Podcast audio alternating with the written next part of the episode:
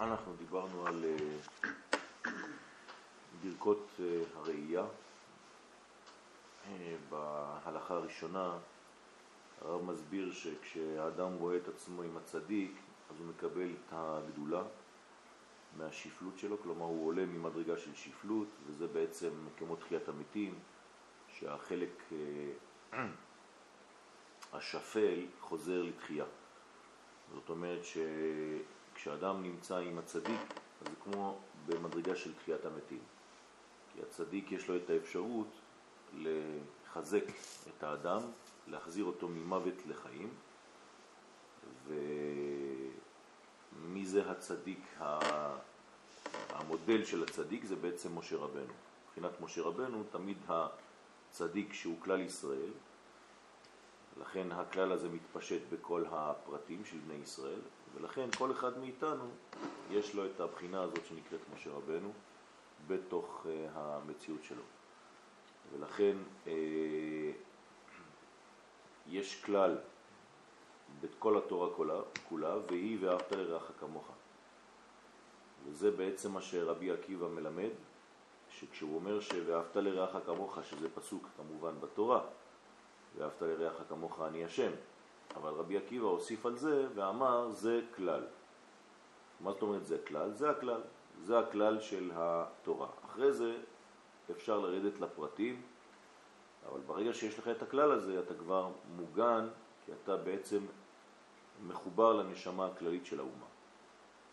וזה בעצם אה, ההתקללות בין אחד לשני, כן, בין האנשים, ומקבלים דן מן דן ומאירים זה לזה, ולכן זה בעצם עיקר האהבה, שכל אחד בעצם יודע שהשני משלים אותו. ולכן אה, הסנהדרין הייתה בחצי גורן, זה מה שלמדנו, כדי שכל אחד אה, יוכל לראות זה את זה. זאת אומרת שכל אחד חייב לראות את חברו, כי כשאתה מסתכל, כשאתה רואה את חברך, אז אתה בעצם אה, מקבל ממנו התנוצצות של המוח. כל אחד מעביר התנוצצות, כן, ממוח אחד למוח חברו, וזה בעצם הנקודה הטובה שיש לכל אחד, שהיא בחינת משה, שעוברת בין אחד לשני. בסדר? אז כל זה ראינו, אה, ואדם שבעצם יודע לראות את הנצח של השני, אז הוא בעצם זוכה לחיים נצחיים. זה בחינת תחיית המתים. זאת אומרת ש... האדם רואה בעצם את הניצוץ האלוהי, הנצחי שבתוך חברו, הוא לא רואה את הצד האפל, את הנקודה אה, הכתומה, כן, את הכתם, אלא רואה את הצד המאיר. ולכן אמרו חכמים, כן, או חברותה או מיתותה, זאת אומרת שעל ידי אהבת חברים, אז בעצם יש לך התנוצצות של המוח, שזה בחינת אה, תחיית המתים. זה מה שאמרנו עד עכשיו. ולכן כל העניין הזה של אה, האחדות, של האהבה, זה בעצם האנטיתזה של הפירוד, כי בעצם כל המוות מפריד וכל החיים מחברים. אדם שהוא מחובר הוא אדם שהוא בעצם בבחינת חיים, אדם שנבדל, נפרד, אה, פורש מהציבור, חז ושלום, אז הוא בבחינה האחרת. אז אנחנו עכשיו בערך אה, חמש שורות לפני הסוף של הדף, עשר שורות, וזה גם לעניין האהבה שבין אדם לחברו, שהאהבה קשה ועזה כל כך, עד שניחה יותר למות משתתקלקל האהבה, חז ושלום. עדיף למות מאשר להפסיק לאהוב. זה מה שאומר כאן הרב. שה... לכן זה הפסוק, זה, זה פשט הפסוק, קשה כמוות אהבה. אפילו שהיא, כן, מביאה לידי מוות, עדיף למות מאשר לקלקל את האהבה חז ושלום. כי האדם שאינו אוהב או אינו נאהב הוא בבחינת מת. ולכן זה הסוד של, אה, כן, או חברותה או מיתותה. כי עיקר החיות הוא מאהבה ושלום. האדם חי בגלל שיש בו אהבה. כי על ידי אהבה שרואים זה את זה, כי זה עיקר האהבה, תלוי בראייה, ביכולת ההסתכלות על השני, ועל ידי שרואים זה את זה וכל אחד יש בו בחינת צדיק, על כן על ידי הראייה שרואים זה את זה, מתנוצץ המוח. כן? זאת אומרת שיש התנוצצות של הבחינה המוחית שהיא הכוח של האהבה שכל אחד מקבל מחברו. זה בעצם החיים הנצחיים.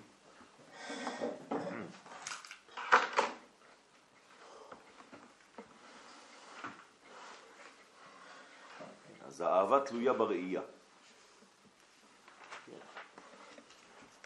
וזה תחיית המתים, אנחנו בדף 332, וזה בחינת מה שמברכים בחיי מתים כשרואה את חברו לאחר 12 חודש. כתוב במסכת ברכות שאדם שלא ראה את חברו 12 חודש, אז הוא מברך, כן, ברוך מחיי המתים. זה גם נפסק להלכה. למה? דווקא כשרואה את חברו, לא שהוא שומע שמדברים עליו או משהו כזה.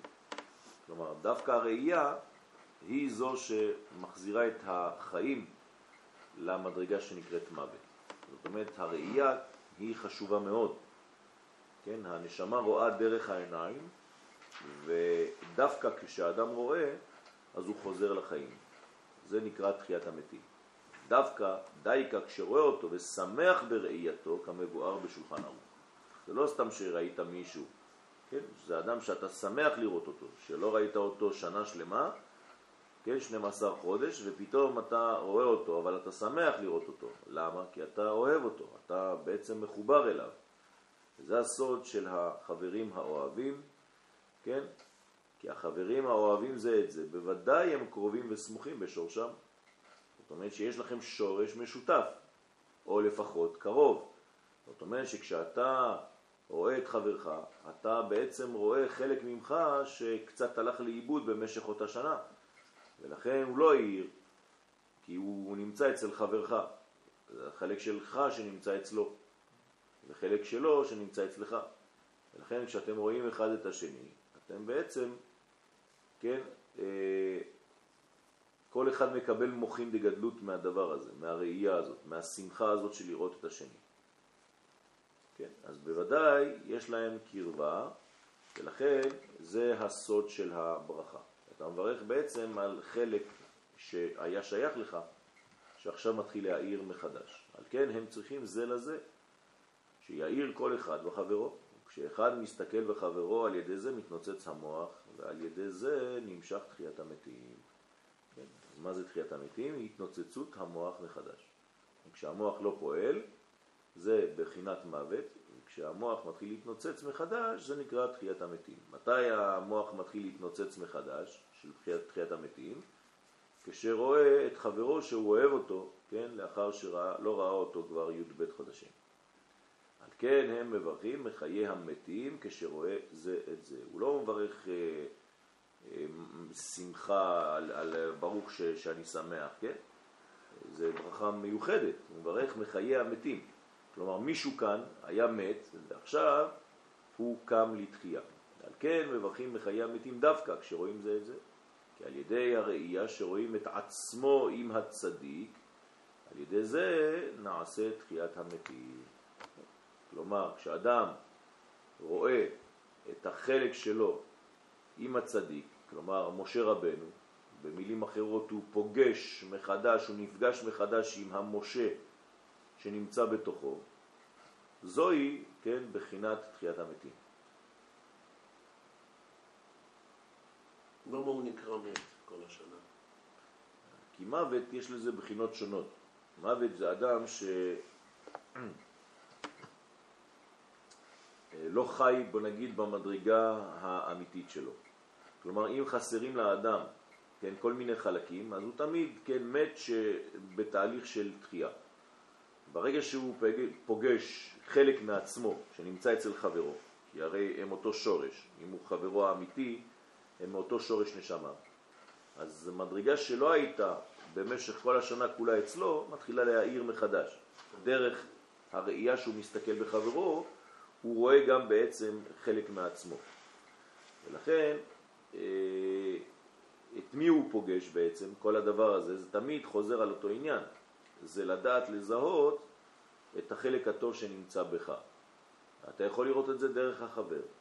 אם אני מתרגל לראות את הטוב אצל השני, כן, אז תמיד אני רואה בעצם את הטוב אצלי. אבל אם אני רואה רק את הרע אצל השני, גם בעצמי אני מתחיל לראות רע. לכן זה בעצם עניין של גישה, עניין של ראייה, כמו שאמרנו. ככל שאני מתרגל לראות את הטוב, אז אני יכול גם לזהות אותו. כי אחרי זה אתה כל כך מתעסק בטוב, שבסוף אתה יכול לזהות את חלקי הטוב. וזה בעצם חיית המתים, כי אתה מחיה כל פעם מחדש קטע קטן, כן, שהיה בבחינת מת, ועכשיו אתה מחזיר אותו לחיים. הקטע הזה הוא בעצם המשה. כלומר, משה רבנו, כן, הוא לא רק אה, שחקן בתנ"ך, בתורה, אלא הוא בעצם מדרגה שנמצאת בכל אחד ואחד מאיתנו, בשינה, בתרדמה, וברגע שאני פוגש את חברי, אז החלק שבי, שנקרא משה, מתעורר מחדש.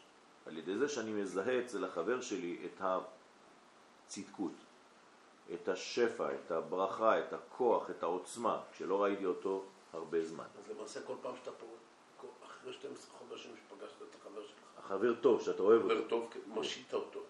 נכון. לא רק משית אותו, אתה משית את עצמך. אומר, אתה הצלת אותו, הוא היה עלול לטבוע, כאילו, כזה, משהו כזה. לא, לא. לא רק זה, זה לא שהוא היה עלול לטבוע. אתה בעצמך איבדת את החלק שהוא מסמל. שהרי כן, אם ה- לא ה- ראית אותו שנה, אם לא ראית אותו שנה שלמה, כנראה שבך יש חלק שלא ראית גם כן שנה שלמה. כן, הבנתי שהוא חלק מהנשמה האישית שלך. נכון, זאת אומרת שהמשה רבנו שנמצא בך, ששייך לו, כי משה הוא הרבה חתיכות, נכון. אז הוא מסמל נגיד את האוזן הימנית של משה רבנו. בסדר? אז האוזן הימנית של משה רבנו אצלך הייתה כבויה במשך שנה שלמה. כשאתה רואה אותו, פתאום אתה נזכר בשיטה שלו, בגוון שלו, בצורת הדיבור שלו, בחידושים. אז הוא מחיה את החלק שהיה בתרדמה אצלך. ברור. ואותו דבר הפוך, כי כשאני מסתכל עליו, אז גם הוא. שמח. אני מביא לו חלק אחר מאותו משה. ואז בסופו של דבר הוא משתלם, ואני משתלם. אז אנחנו בעצם קנינו מדרגה חדשה שהייתה חסרה לנו במשך שנה שלמה. ואז המדרגה הזאת מחיה אותנו לעוד שנה.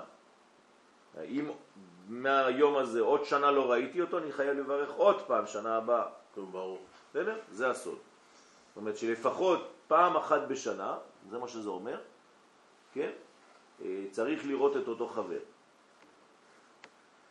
שאם אתה לא רואה אותו לפחות פעם בשנה, אז ההתנוצצות של המשה ששייכת לו לא מתעוררת בך. וזה חיסרון. בסדר? ולכן צריך בעצם לראות שבכל אחד מישראל יש בו את הבחינה הזאת של הצדיק. ודווקא כשרואה אותו לאחר 12 חודש, כן? למה? למה דווקא המספר הזה? למה לא 11 חודשים? למה לא 10 חודשים? למה דווקא יב חודשים? זה משהו שקשור לשלמות. כי 12 שבטי יה הם כנגד 12 חודשי השנה. זאת אומרת שזה מעגל שלם. והם מחיים את כל השנה. זאת אומרת, השנה זה גם כן חיים מבחינת הזמן, נכון? יש חיים מבחינת הנפש, יש חיים מבחינת המקום, ויש חיים מבחינת הזמן. אז זוהי בחינת חיים של בחינת הזמן. אז כל שנה, 12 חודשים, זה בעצם המנה של האנרגיה של החיים של כל אותה שנה. כן, כמה זה בגמטריה שנה? 355, כמו גמטריה של ספירה. כן, ספירה 355. זאת אומרת, כל שנה זו ספירה. ברגע שאתה, כן, מתקן שנה שלמה, אז אתה בעצם מתקן גם כן את הספירה של אותה שנה. ועיקר החיות על ידי שישראל, שהם 12 שבטים, נכללים זה בזה. לכן מברכים, כן, מחיי המתים, כי הרי כל חלק שלא נמצא בי ושייך לי, אז זה כמו אה, אובדן. ולכן כשאני רואה את החבר שאני שמח לראות אותו אחרי שנה, כן, יש בזה בחינה שמחזירה אותי לחיים. ולכן אני מברך מחיי המתים. ידי זה נמשך חיות ל-12 חודשי שנה, כלומר ל-12 חודשים נוספים. שהיו, מה? שאחורה שהיו. כן, אתה ממשיך חיות, אבל אתה גם כן עכשיו נותן לעצמך כוח לעוד שנה. לעוד שנה. בסדר? על כן, כשאינו רואה את חברו עד לאחר 12 חודש, צריך לברך מחיי המתים. כי צריכים עכשיו להמשיך חיות חדש, מבחינת תחיית המתים, מאחר שלא ראו זה את זה 12 חודש. ולכן זה תלוי בראייה דווקא, לא בטלפון. כי על כל פנים הם צריכים לראות זה את זה, פעם אחת בשנה, זה מה שאמרנו קודם. כלומר, הפגישה, המפגש הפיזי, עין בעין, יראו, זה צריך להיות לפחות פעם אחת בשנה. למה? כדי שיהיו נכללים זה בזה. לכן חשוב, כן, להסתכל זה על זה, כן, לפחות פעם אחת בשנה. זהו, נשכח מן הלב. נכון. ריחוק. נכון, נכון, יש ריחוק. כי העיניים הם בעצם כאן המנגנון הפועל, שדווקא על ידי ראייה, ולכן ראינו את הדוגמה של הסנהדרין שהיו יושבים בחצי גורן, כדי להיות תמיד בהסתכלות זה על זה. לא כולם מסתכלים סתם קדימה, אלא כל אחד רואה את השני, מסתכל עליו. מקבלים זה מזה ונותנים זה לזה, כמו המלאכים. ויהיה נמשך חיות לכל השנה שמקבלת החיות מ-12 שבטים על ידי שנכללים זה בזה. כן? מתי השבטים נכללו זה בזה? הותרו להתחתן זה בזה? ט"ו בשבט. בט"ו באב. למה בשבט? שני- זה שני תאריכים שמחולות בכרמים, לא? חשבתי. ט"ו בשבט, אני לא מדבר-. אני לא מדבר על חולות בכרמים, אני מדבר על אה, שאול עם הסיפור. כשהיה אסור להתחתן עם שבט. בנימין, כשהשבטים הותרו מחדש לבוא זה בזה, זה היה בט"ו באב, נכון? זאת אומרת שיש מדרגה, כן, של חיבור, שהיה חסר בעצם אלמנט אחד, שבט אחד מישראל, זה כמו חתיכת חיים. אז ברגע שהותרו לבוא זה בזה, אז זה בעצם סיבה למסיבה. וזה בחינת בר ברב, לא ברבי, כן? בר ברב, דחד יומא, שדרש לו התנא פסוק ואותי יום יום ידרושו, שיום אחד בשנה חשוב שנה. זאת אומרת, אפילו יום אחד בשנה נחשב לשנה שלמה. למה? כי זה הפסוק יום יום ידרשו. כן, זאת אומרת שיום אחד בשנה, ככה הוא פירש את הפסוק, ככה הוא דרש אותו, שהיום אחד הזה שהוא בעצם דורש את השם נחשב כשנה שלמה. נבוא לראות את הרב לפחות פעם בשנה, נכון. חיות לכל השנה כולה. נכון, זה מצוות והיו עיניך רואות דווקא, לא שומעות ולא זה, רואות את מורך.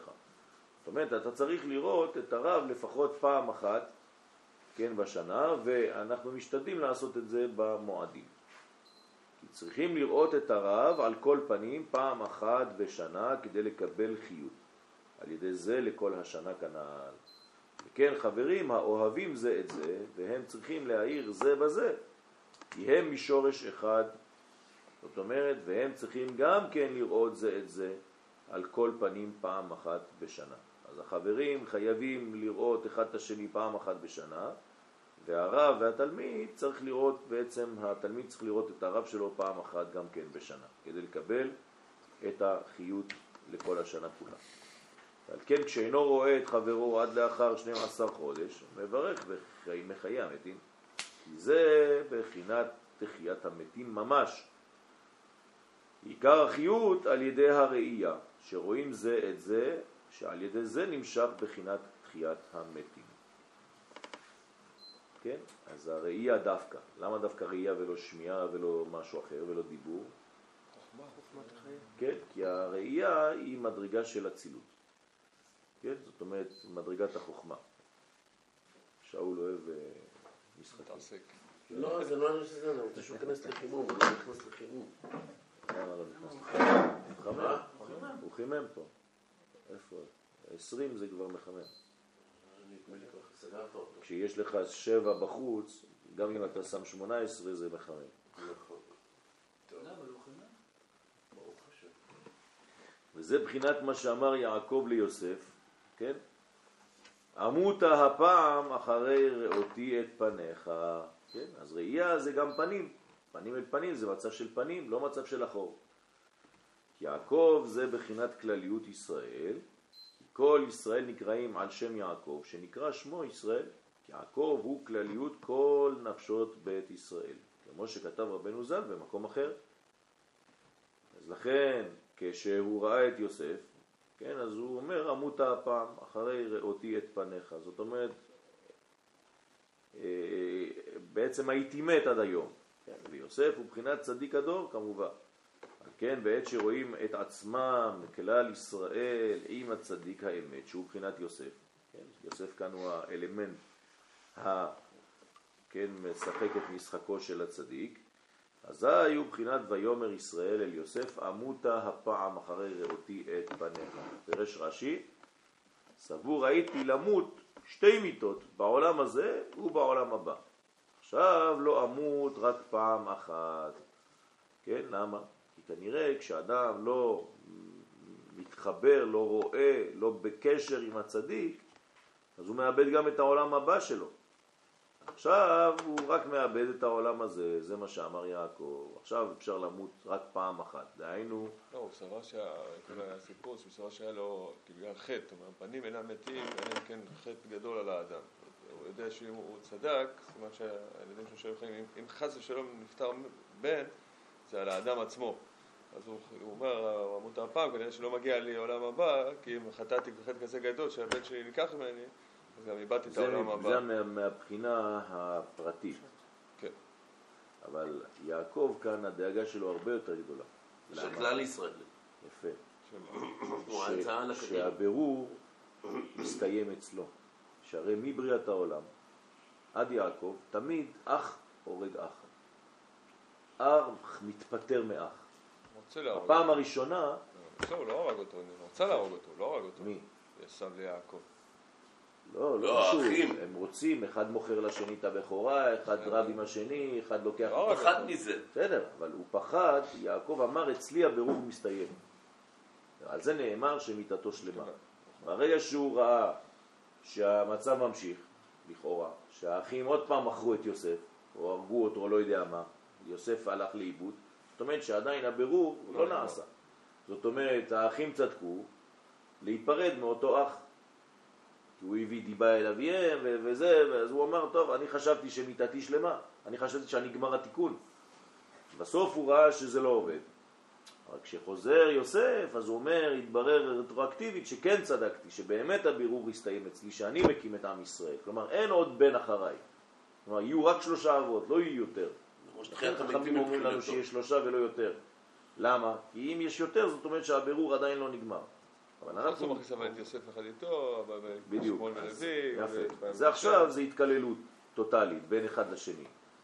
ולכן, כי על ידי שישראל רואים את עצמם עם הצדיק, שהוא בחינת יוסף, על ידי זה זוכים לחיים נצחיים בחינת תחיית המתים. כן, זה תחיית המתים האמיתית. למה? כי בעצם זה חיי נצח. מה זה תחיית המתים? זה שהבילה, המוות, לנצח. כלומר, הנצח מנצח את המוות. הרי המוות הוא השחקן הגדול ביותר בעולם, לכאורה. הרי כולם אה, מסיימים בו. ופתאום, כן, עם ישראל מסוגל לברך מחיי המתים. זאת אומרת שיש לנו מנגנון, בעיקר השלוש עשרה של הרמב"ם, שהוא בעצם, אני מאמין באמונה שלמה בתחיית המתים. זאת אומרת, ברגע שאתה מאמין בתחיית המתים, זאת אומרת שאנחנו לא דוגלים בשיטה שאומרת שהמוות הוא המנצח הגדול כאן בעולם הזה, אלא שהחיים הם המנצחים. זאת אומרת שהקדוש ברוך הוא המנצח. אם המוות היה מנצח, זאת אומרת שגם הקדוש ברוך הוא חז ושלום אינו יכול נגדו. כלומר, יש כוח יותר חזק מהקדוש ברוך הוא חז ושלום. לכן אנחנו דוגלים בשיטה שהחיים מנצחים, ולכן יעקב אבינו לא מת. זה הסוד של יעקב אבינו לא מת. על כן, אזי בטוחים בוודאי שלא ימותו רק פעם אחת. אז אם אתה מת מבחינה גופנית, זה לא נקרא מוות אמיתי, שהרי צדיקים אפילו במיתתם קרויים חיים. כי בעולם הבא יזכו לחיים נצחיים ויחיו בתחיית המתים, ושוב פעם זה חוזרים לכאן, לעולם הזה, בתחיית המתים. כלומר, המנצח הגדול זה החיים. על ידי ראיית הצדיק זוכים לתחיית המתים, בחינת חיים נצחיים. אז תמיד כשאתה בשפל מדרגה, בחיסרון, בדיכאון, בדאון, לך לראות קצת את הרב. ברגע שאתה רואה את הרב, כן, אתה חוזר בעצם למדרגה של חיים. אז למעשה, לפחות פעם אחת בשנה, כן. אז זאת הסיבה באמת ש...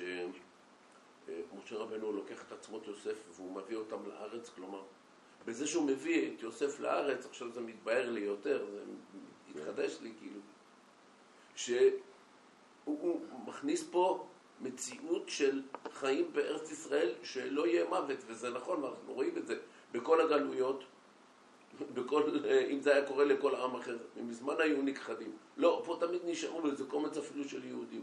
כלומר, נשאר איזה ניצוץ של חיים, הכל בגלל עצמות יוסף. כן, יש, יש חלק, לא רק יוסף, אבל יוסף הוא בעצם שחקן אה, לא, אני. לוקח את המודול הזה, שמה כן, כן. שיעקב אומר שכשהוא חזר, נכון, אז יש אז שחקן מרכזי. מבחינתו זה נכון. חיים ו- ואין, נכון. וזה תחיית מתים. נכון. זה בעצם חלק מהגוף שלנו, כן? כל האלמנטים האלה בחסידות הם מתייחסים לחלקים מאיתנו. כלומר, אני צריך פעם אחת בשנה לפגוש את המשה שלי, פעם אחת בשנה לפגוש את היוסף שלי. את יעקב, את כולם, את אברהם. זה מה שמחיה אותי, לדעת שאני, להאמין קצת בעצמי גם כן, לראות שאני מסוגל למצוא את המשה שבתוכי, כדי לצאת מהמיצרים שלי. איך אני אצא ממצרים אם לא מצאתי את משה? כן? אז זה העניין, צריך לחפש את המשה הזה ולמצוא אותו לפחות פעם בשנה לפגוש אותו. ברגע שאתה נפגש איתו זה בחינת תחיית המתים. וזה מה שאומרים, ותחי רוח יעקב. כן? כלומר, מה היה חסר לו? רוח, כלומר מה היה לו? רק נפש. עד עכשיו, כשמשה, כש, סליחה, יוסף לא היה, היה לו רק בחינת נפש. אז מה, שאלה, האחים לא יכלו להביא לו רוח? למה האחים לא יכלו להשלים? חסרים. חסרים שבטי למה? אמרנו שנה. מה? שכחתם אה, דבר קטן מאוד מאוד חשוב, שכל האחים היו בחינת נפש, בחינת נקבה. רק יוסף היה בחינת רוח, אתם זוכרים? הוא בחינת זכר, הם בחינת נקבה. זאת אומרת, נפש הוא לא יכול לאבד, אבל רוח הוא איבד, כי יוסף לבדו מסמל, מייצג את הרוח. לכן כשיוסף מופיע בחזרה, מה חוזר? הרוח. אז הרוח חוזרת, ותחי רוח יעקב, לא נפש יעקב, נפש לא מתה. הרוח חזרה, הרוח שנעלמה עם אבדתו של יוסף, עם העלמותו של יוסף, חוזרת עכשיו עם חזרתו של יוסף. ותחי רוח יעקב, כשנתבשר לו בשורת יוסף. עיקר חיות ישראל על ידי הצדיק האמת בחינת יוסף. זאת אומרת, מה זה בחינת יוסף? מה היא מוסיפה באדם? רוח חיים. ויפח באפיו רוח חיים. כלומר, מה היה לאדם לפני שהקדוש ברוך הוא נפח בתוכו רוח חיים? נפש. כתוב, ויפח באפיו רוח חיים, ויהי האדם, למה? לשתי מדרגות עכשיו, נפש וחיה. לא שהנפש חיה, אלא נפש חיה. זאת אומרת שיש בו נפש ויש בו גם רוח חיים. אז יש לו בעצם עכשיו זכר ונקבה. כלומר, אם אין באדם זכר ונקבה, כי רוח זה זכר ונפש זו נקבה, אז זה האדם שאין לו בת זוג. כשאדם בעצמו אין בו בת זוג, אז אין לו חיים, כי אין תולדות. כלומר, כמו שהאדם צריך להתחתן עם אישה כדי להביא תולדות, האדם צריך להתחתן רוח שבו ונפש שבו, זכר ונקבה שבו, כדי להביא תולדות. אז אדם שאין בו רוח, יש בו רק נפש, אז הוא לא יכול לחדש חידושים בתורה. קשה מאוד, כי הוא צריך זכר ונקבה. ולכן הוא צריך בעצם לקבל בחינת רוח כדי שתתחתן עם בחינת הנפש שבו, ואז רוח ונפש זה בעצם שתי מדרגות. כן? זה נקרא. נר, זה ייחוד נר, נפש רוח. כן. אז כל הפגישה הזאת של יעקב עם יוסף למעשה, אני רואה בזה זיווג. בוודאי שזה זיווג. זיווג לכל דבר. נכון. כן, פגישת רב ותלמיד זה לא זיווג, ועוד איך. זה זיווג. זה תמיד זיווג, כי הרי ביניהם נולדים חידושים, זה הילדים שנולדים. למה נקרא תלמיד תלמיד? כי הוא מיילד את הרב, נכון. כן? הרב מוליד בזכות התלמיד. מה זה מוליד? הגבר מוליד, נכון? כן. כלומר, מוציא זרע של תחייה, זרע של חידושי תורה. והתלמיד צריך לקחת את זה כמו האישה ולעשות מזה תולדות. תולדות, תינוק, אמיתי. כלומר, התלמיד צריך לקחת את דברי הרב ולעשות מזה שיעור שלם. כי על ידי שרואים את עצמם עמו, על ידי זה נעשה תחיית המתים בחינת חיים נצחיים. אז זה בעצם הניצחון הגדול. אמרתי מקודם שזה בעצם בחינת ייחוד נר. כן, ייחוד נר, אתם זוכרים את הייחוד הזה, נכון? הוויה אקיה, הוויה אלוהים והוויה אדני. כן, שלוש קומות של ייחוד ראש, ייחוד גוף וייחוד חלק תחתון. זה בעצם ייחוד נפש רוח, זה נקרא ייחוד נר, 250. וזה הסוד של שבת.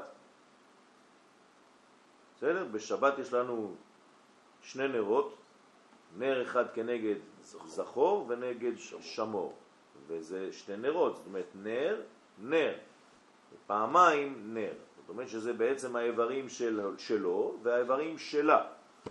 248 אצלו, 252 אצלה, ביחד 500. אז פעמיים נר זה 500. וזה בעצם הייחוד הגדול ביותר, כי זה לא רק ייחוד של נר אחד, זה ייחוד פעמיים. גם אם יש באחד נפש רוח, אבל זה נפש רוח של זכר, ובשני יש נפש רוח של נקבה. ואז אתה מחבר את כל הזכר עם הנפש רוח שבו, עם כל הנקבה, עם הנפש ורוח שבה. אם הנפש רוח הופך לשלושה, שלושה, אה, כי זה קומה. זה קומה שלמה, חייב שיהיה קומה שלמה. קומה שלמה זה עשר ספירות. בסדר? גם כשאתה מתעסק רק בזעיר אנפין. כי הרי רוח זה זעיר אנפין, נכון? אז מה, אז בזעיר אנפין כמה ספירות יש? שש, נכון? אבל זה לא נכון. יש בו עשר. בסדר? הוא שלם. אז למה אנחנו סופרים שש? הוא צריך להשלים את עצמו לעשר. כלומר, יש לו מוחין. איפה, איפה נמצא בעצם הקטר של זעיר אנפין? מי זה הקטר של זעיר אנפין? הרי זעיר אנפין מתחיל בחסד, נכון? חסד, גבורה, תפארת, נצח, הוד ויסוד. אז איפה הקטר שלו? הנה, היא אמרה. כן, בינה, כן, דעת, זה הקטר. חזק וברוך מור. היא מקשיבה לשיעור. אתה לא שומע? גם עונה, לא רק מקשיבה. היא לא רק מקשיבה, זה אינטראקטיבי. רואים את הקולות כמעט. רבי יוסף, כן, רבי יוסף יצרו, לא, הבעל העיקרים, כן. 344. רבי יוסף לא. אלבו. יפה. רבי יוסף אלבו, הנה התשובה. תור הזהב. כן. אתמול הוא נתן את השיעור עליו. כן, כן. בסדר, אבל שאף אחד לא אמר לי מי זה, אז אמרתי, כולם יודעים? אה, עליך, כן, רבי יוסף אלבו. לא, אתמול בשיעור של ה... של ה... איך קוראים לו? של ה... הוא ציטט. אותו, נכון. נכון. נכון. אז חייכתי, אמרתי לחבר שלי, שמעת? כן. טוב, אז לא לשכוח, רבי יוסף אלבו, מאיזו תקופה? 344 עולה עד 1420. נכון. זאת אומרת, לפני הרמב"ם בערך- היה- הרמב"ם היה... 800 שנה. אה, 800. 800 שנה. אה, אחרי, בדיוק אחרי הגאונים. בסדר? שזה- מהראשונים. למה אותו? כי אתמול. למדנו קטע מה- מהשיעור שלו. יש לך, לא בדף? קיבלת את הדף. אה, אתה לא היית. חשבתי שקיבלת. טוב, יש אה, דפים. הנה, יש לו, אתה רואה? שאול, אה, חבר, חבר. אה, מה אנחנו צריכים של... פה, פה, מאחור. מהצד השני. כן, מה שמודגש. שהיחס בין איש לאשתו זה כמו היחס בין קודשא הוא לכנסת ישראל, אז הוא מביא את זה שם. חזר לי שאני אוכל לציין. טוב, אז אנחנו בהלכה ב', עניין הטבת חלום. גם את זה אין לך. זה שיעור כן. שהיה ביום אה, הוא לא היה שישי לו גם כן, יום שישי בלילה. עשינו שיעור על ראש חודש. שיעור על ראש חודש. זה כדי ל- היה באמת, להשלים קצת על ה... חיממת את הלב שם, זה היה באמת... אה, ברוך השם, בעזרת השם. הטבת חלום, מה המקור לברוך השם? אה? נו, אמרת, מצאת? כן. מי? אני מצאתי לזה פס- פסוקים. פסוק, נו, זה מה שאני רוצה. יש בתהילים. לא, לא, לא, עזוב תהילים, תביא לי מהתורה.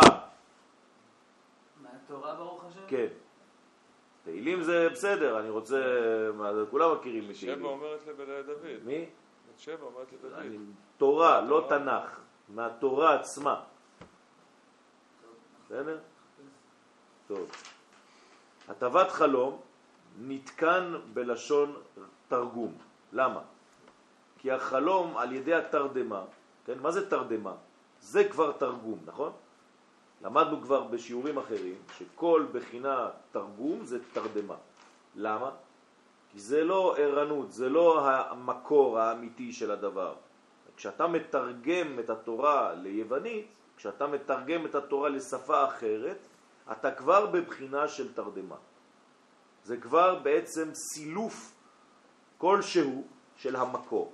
כי אתה לא יכול לתרגם. ברגע שאתה מתרגם, אתה מיד, כן, נכנס לפירוש. הרי מה זה תרגום? כשאתה מתרגם אתה מיד מפרש. אתה נותן כיוון אחד וכבר סתמת את כל הכיוונים האפשריים. לקחת רק כיוון אחד. לכן תרדמה זה בחינת תרגום, בחינת נוגה. מה זה נוגה? קליפה שמעורבת טוב ורע, נכון? ונוגה לו סביב. ודרך שם עולים לינוק מהקדושה. זאת אומרת, מי עולה לינוק מהקדושה?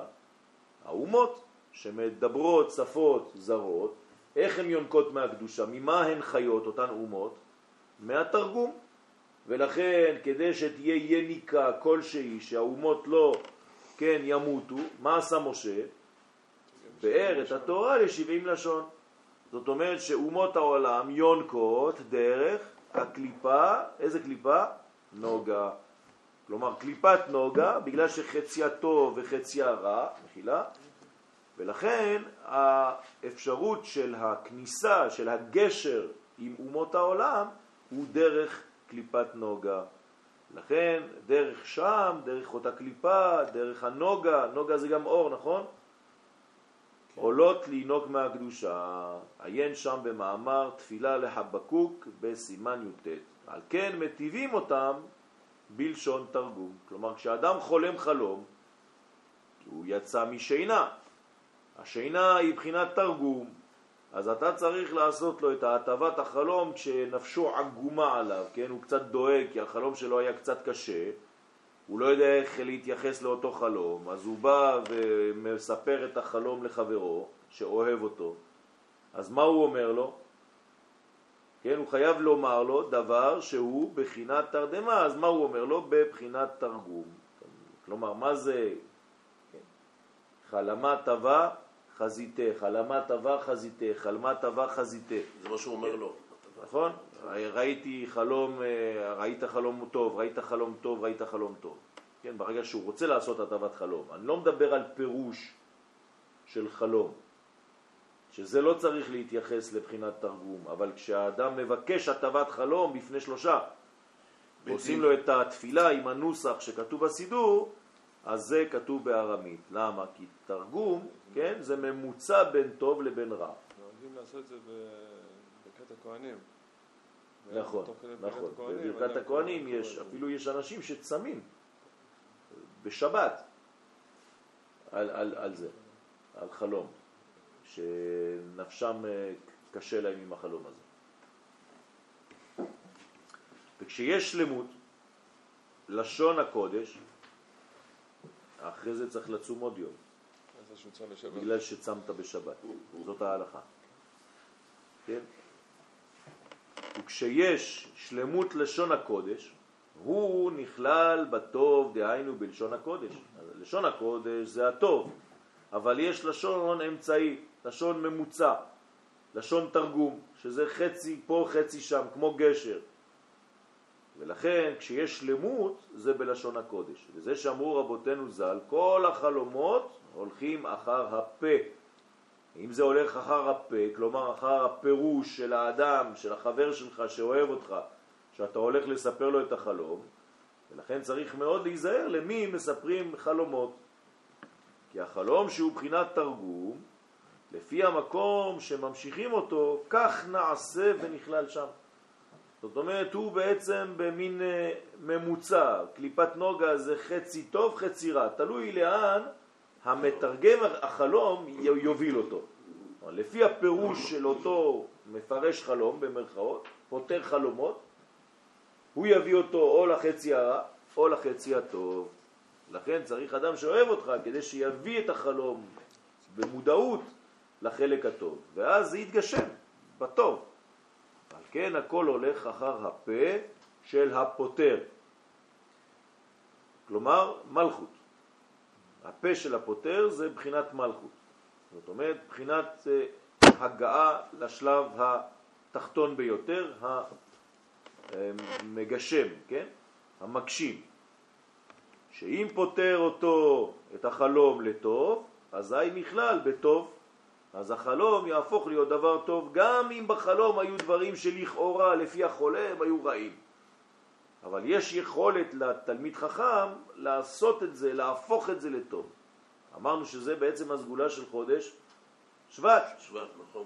כן, אתם זוכרים את, ה... את הפסוק שממנו יוצא השם, הצירוף של החודש? והיה הוא ותמורתו יהיה קודש. בסדר? גם הוא קודש לשם. זאת אומרת שגם הדבר הטוב וגם התמורה, כלומר דבר והיפוכו, שניהם הופכים להיות קודש. ולכן אם הפותר יודע לפתור ומביא את הדברים לטוב, אז זה טוב, וכן להפך, חז ושלום. זה שאומר החולם והמטיבים, חלמה טבע, כן, בארמית, בלשון תרגום, דהיינו לומר שהחלום הוא בחינת טוב, אז כשאדם בא לספר, והוא לא רוצה הטבת חלום, רק לספר את החלום, מה אומר הפותר? חלום טוב, חלום שלום, חלום טוב, חלום שלום, חלום טוב, חלום שלום. פה לא צריך בחינת תרגום, כי החולם לא רוצה הטבת חלום, הוא רק רוצה להבין קצת מה הוא חלם. ולכן זה בחינת טוב שנכלל בטוב בחינת לשון הקודש. וזה שאומרים בלשון תרגום, כדי להעלות הטוב שבתרגום, שהוא בחינת החלום, לבחינת לשון הקודש, שהוא בחינת הטוב. וזה שמתענים על החלום. יש אנשים שהחלום כל כך חזק, כל כך מציאותי, שהאדם קם מהחלום הזה ונפשו עגומה. לכן מתענה, כי החלום בא על ידי כוח המדמה, שהוא בחינת בהמה כוח הבהמיות. כן, הרב כאן לקח את זה דווקא לכוח של הבהמיות, אבל אפשר לומר גם כן שזה הכוח של הנביא. ביד הנביא עם הדמה. אז צריך את הכוח המדמה הזה, הוא חשוב מאוד. אם אין לאדם את כוח המדמה, הוא לא יכול לעשות חיבורים בין אה, שיעור לשיעור, בין מדרגה למדרגה. הוא לא יכול לדמות דבר למשנהו, ולכן זה כוח שהוא חשוב. ברגע שהאדם לוקח את הדמיון הזה לדברים שטותיים, אז באמת הוא מפיל את כוח המדמה למדרגה בהמית. ועל ידי התעניות, ועל ידי התענית, שאדם מתענה על החלום שהוא חלם, יוצאים מבחינת בהמה וחוזרים בעצם לבחינת אדם. כמבואר במאמר דירשו בסימן ל"ז. גם החלום בא על ידי מאכלים. זאת אומרת, הרב כאן מוסיף לנו רובד מאוד פיזיולוגי. תלוי מה אתה אוכל לפני שאתה הולך לישון, וכמה זמן אתה ישן אחרי שסיימת לאכול. צריך שעתיים. אז יפה, אז תלוי, כן, איך אתה בעצם עושה את העבודה הזאת. אז לפעמים יש לך חלומות שבאים החלומות בגלל העדים שעולים מהאוכל נכון. שאכלת. ולכן תלוי במאכל שאתה אוכל, ואז המוח שלך מתמלא בעדים, והחלומות באים כתוצאה ממנגנון ממש פיזיולוגי בעולם הזה, זה לא דברים שבאים לאו דווקא מלמעלה. אז לכן החלום בא גם על ידי המאכלים, כמובן בדברי רבנו, עיין זה קצת. ועל כן מתענים אז מה קורה כשאתה מתענה בעצם? אתה מתקן את המאכל, כנראה שאכלת יותר מדי גס, הלכת לישון יותר מדי קרוב לזמן סיום האכילה, כן, שזה קורה לנו לפעמים, אתה אוכל ומיד הולך לישון. כן, אז יש לך עדים, כל העיכול שלך נעשה בזמן השינה. אז אחרי זה אתה חולם דברים שהם לאו דווקא עניינים שבאים מגבוה, הם קשורים מאוד מאוד לחמין. על כן מתענים להכניע תאוות אכילה, לתקן פגם המאכלים. אז התענית כאן היא לא סתם תענית כי נפשך עגומה מהחלום, אלא גם כן תענית בגלל, ש... בגלל שאכלת יותר מדי, כן, אז באו לך חלומות כאלה. אז גם כן צריך לדעת מה לאכול וכמה זמן אחרי שסיימת טוב ללכת לישון. בדרך כלל אכילה נכונה, כן, בזמננו היום, הרבה לא עושים את זה, אבל זה לאכול בסביבות שש בערב. שבע, מקסימום. כדי ללכת לישון בסביבות עשר, שיהיה לך לפחות של, שלוש שעות בין סיום האכילה לבין השינה. הלכה ג' עניין ברכת שהחיינו. אז אמרנו תחיית המתים, עכשיו אנחנו עברנו הטבת חלום, עכשיו אנחנו בברכת שהחיינו. מה זה הברכה הזאת, ברכה שהחיינו?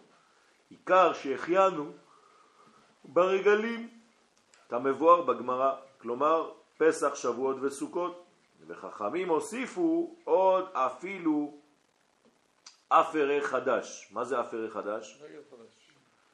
בגד, פרי חדש, כן, דבר חדש. כמו שאמרו אנא אקרה חדתה נמי אמין הזמן, וכן על כן הטובות והשמחות מברכים שהחיינו, כמו שברכת מקודם. כן, יש לך בעצם אה, הוקרה של שמחה, ולכן ברכת שהחיינו כדי להודות על הבגד החדש שקנית, שאתה שמח בו, כן? אם זה אדם אה, שהבגד הזה הוא סתם אה, בשבילו עוד בגד, אבל הוא לא שמח בו באמת, כן, אז הוא לא יברך שהחיינו. אבל אם זה בגד שהוא גם יקר וגם אה, חשוב לו, יקר מבחינת החשיבות שהאדם מרגיש ביחס לבגד, אז כן צריך לברך. כי איתה במאמר וביום הביקורים של רב יהודה ההינדוע, כן, הינדוע, כנראה הודי, הינדו, הינדו, משתעה, כן, מה זה משתעה? אה? הינדוע משתעה, טוב, שעל ידי יום טוב נתגלה הרצון, כלומר הרב כאן מלמד אותנו חידוש, מה זה יום טוב? למה זה נקרא יום טוב? זה היה יום רגיל. מי עשה את זה יום טוב? בית דין. אנחנו. נכון? ישראל, קבענו את ראש החודש, לכן היום טוב זה ביחס למה שאני קבעתי. זאת אומרת שיש לנו ביכולתנו, כבית דין, כאומה, לקדש את הזמן. להעלות את הזמן למדרגה עליונה. ולכן, מתי אנחנו רואים את הדבר הזה במוחש? בימים טובים. שזה היה לכאורה יום רביעי רגיל בשבוע, ופתאום זה הפך להיות יום טוב. מי גרם לזה שזה יהפוך להיות יום טוב? ישראל קידש אותו. ישראל שקידש את הזמן. לכן, ברגע שאתה קידשת את הזמן, וזה הפך להיות יום טוב, אז מתגלה בחינה מיוחדת ביום הזה, והיא נקראת בחינת הרצון. איזו ספירה מתאימה לרצון? ספירת הכתר. זאת אומרת שיש מדרגה מאוד עליונה ברגע שאתה כבן אדם, כישראל כמובן, מזהה זמן מיוחד והופך אותו לקודש. שזה בחינת מקרא קודש. לכן זה נקרא מקראי קודש. למה מקראי קודש? כי אתם, ישראל, כן, מקדשים את הזמן הזה והעליתם את היום הרגיל הזה למדרגה של קדושה. שהיום טוב קורא ומכריז את הרצון, שהכל ברצונו ואין חיוב הטבע כלל וכלל. כאן הרב נכנס לרובד עוד יותר עמוק. הוא אומר שבעצם מה עשית מהיום הרגיל הזה? עשית ממנו חג, זאת אומרת שהיום הזה, אם היית שומע מה הוא אומר לך, עכשיו הוא אומר לך משהו, מה הוא אומר? הוא קורא, הוא מכריז. הוא אומר, אתם רואים? אין חיוב בכלל לטבע. שהרי מן הטבע, אני סתם יום שלישי בשבוע. זאת אומרת, אם הייתי עובר כיום שלישי רגיל, לא הייתם רואים בי שום דבר. אז אין הכרח, אין חיוב לטבע. אתם ישראל יכולים להפוך את הטבע לקודש. ולכן הפכתם אותי, את היום השלישי הפשוט הזה, ליום טוב. עשיתם ממני חג. ולכן מהדבר הזה, כן, נעשה שמחת יום טוב. כלומר, שמחת היום טוב זה נובע מהיכולת של ישראל להעלות את הזמן החול למדרגה של קודש. אני מרחיב את הרעיון, ברגע שישראל מצליח בחיים שלו לקדש משהו, לקדש מישהו, מי שהיא, כן? הוא מעלה את המדרגה של הפשטות למדרגה עליונה מאוד, וזה בעצם חג גדול. יש בזה הוראה שהטבע הוא לא סתם, אין שום חיוב בטבע. כי אם אתה מסתכל על חוקי הטבע, מה הם משדרים לך? הכרחיות. הרי הטבע הוא טבעי, אי אפשר אחרת, זה ככה. אז ישראל באים ואומרים לך לא נכון, זה לא ככה. הקדוש ברוך הוא נתן לנו כוח להפוך את הסתמי לחג. הדבר הזה צריך להיעשות בכל תחום בחיים. כל דבר סתמי, אתה, בן אדם, יכול להפוך אותו ליום חג. אם אתה יודע לטפל בדבר הזה, אתה תעשה אותו נפלא. דוגמה פשוטה, סיפור. יש אנשים שכשהם מספרים לך סיפור, אפילו שהסיפור הוא סתם, גם אתה יש לך סיפורים כאלה כל יום, אבל אתה לא יודע לספר אותם. כשהוא מספר לך את הסיפור, פתאום אתה חי את הסיפור, הפך אותו לאיזה מין אה, משהו מיוחד. למה? כי הוא יודע להכניס את החיות, הוא עשה מהדבר הפשוט חגיגה גדולה. זה לא ניתן לכל אדם. זה ניתן רק לאנשים שיש להם כוח המדע מגדול מאוד, וגם כוח יצירתי גדול מאוד, שהם יכולים לספר לך סיפור רגיל ולהפוך אותו לאיזה מין אה, חוויה. זה מה שקורה לאדם שכותב ספר. הרי מה כתוב בספרים? מה שגם אתה חי כל יום וגם אני חי כל יום. אבל הוא יש לו את היכולת לכתוב את זה ולתאר את זה כל כך חזק שאתה אפילו מריח את הריח של מה שקורה שם דרך האותיות והמילים של הכתב. זה הכוח, אנחנו נסיים בזה היום, סייעתא דשמיא, שאנחנו צריכים להפוך כל רגע בחיים שלנו לרגע של חג גדול. זה עניין של הגישה של האדם לדבר. יום טוב.